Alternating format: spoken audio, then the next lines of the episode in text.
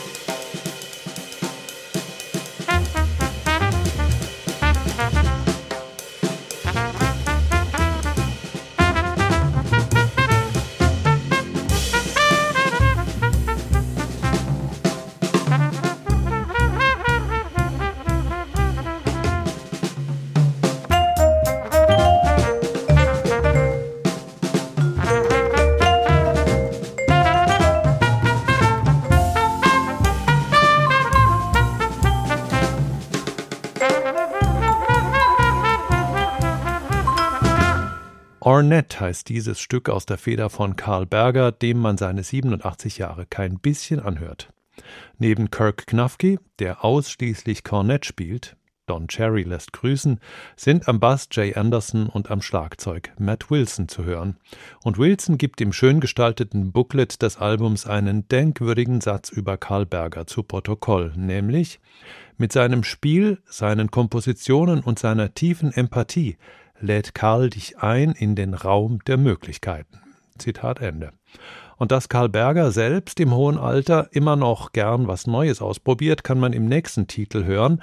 Da steht er nämlich nicht am Vibraphon, sondern er sitzt zum ersten Mal am Fender Rhodes.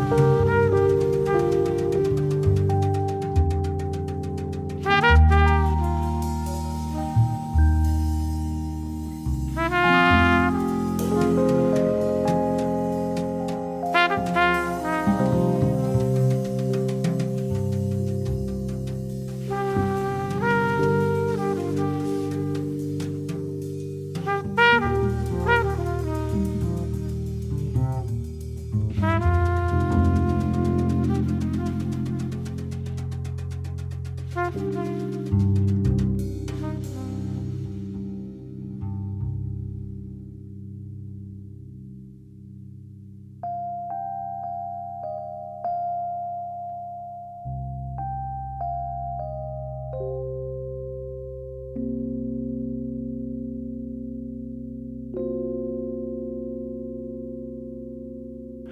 Wunderschöne Stimmung hier mit Karl Berger am Fender Rhodes. Ein sehr sehenswertes Porträt dieses Ausnahmemusikers und liebenswerten Menschen gibt's übrigens momentan in der SWR Mediathek zu sehen.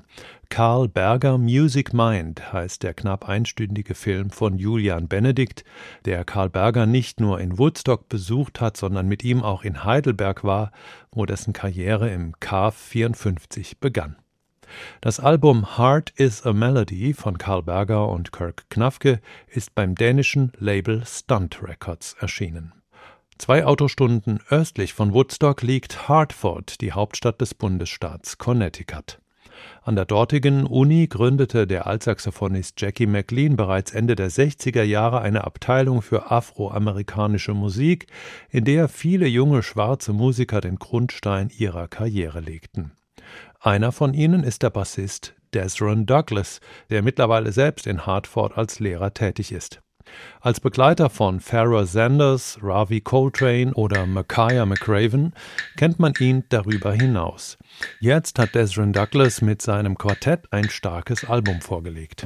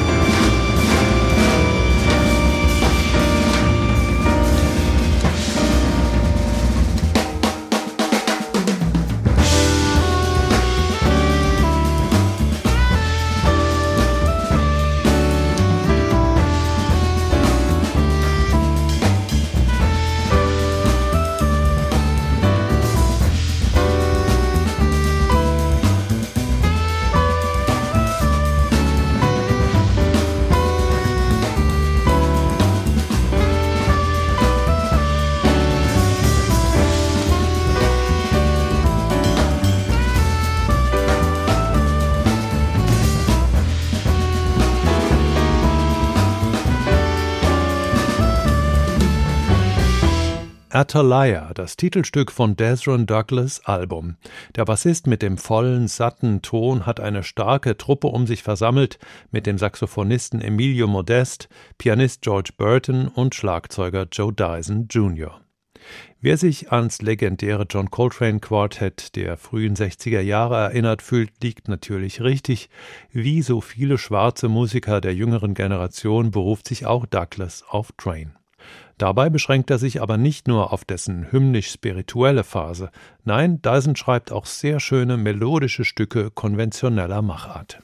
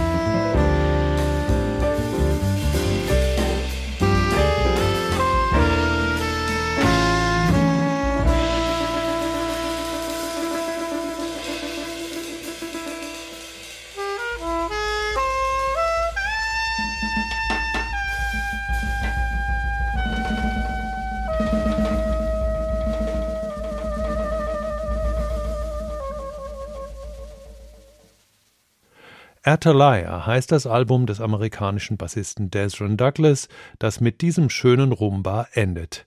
Atalaya ist bei Anthem Records erschienen. Ebenfalls bassbetont kommt das zweite Album von Bangkok Lingo daher. Das Quintett mit dem exotischen Namen kommt nicht etwa aus der Hauptstadt Thailands, sondern aus Oslo im kalten Norwegen. Der Mix aus erdigen Grooves, gespielt von Drums, Percussion und Bass, eingängigen Melodien und gelegentlichen freien Ausbrüchen erinnert etwas an die Wiener Formation Shake Stew. Im Vergleich zu den Österreichern mit ihren zwei Bassisten, zwei Schlagzeugern und drei Bläsern klingen die Norweger allerdings etwas zahmer.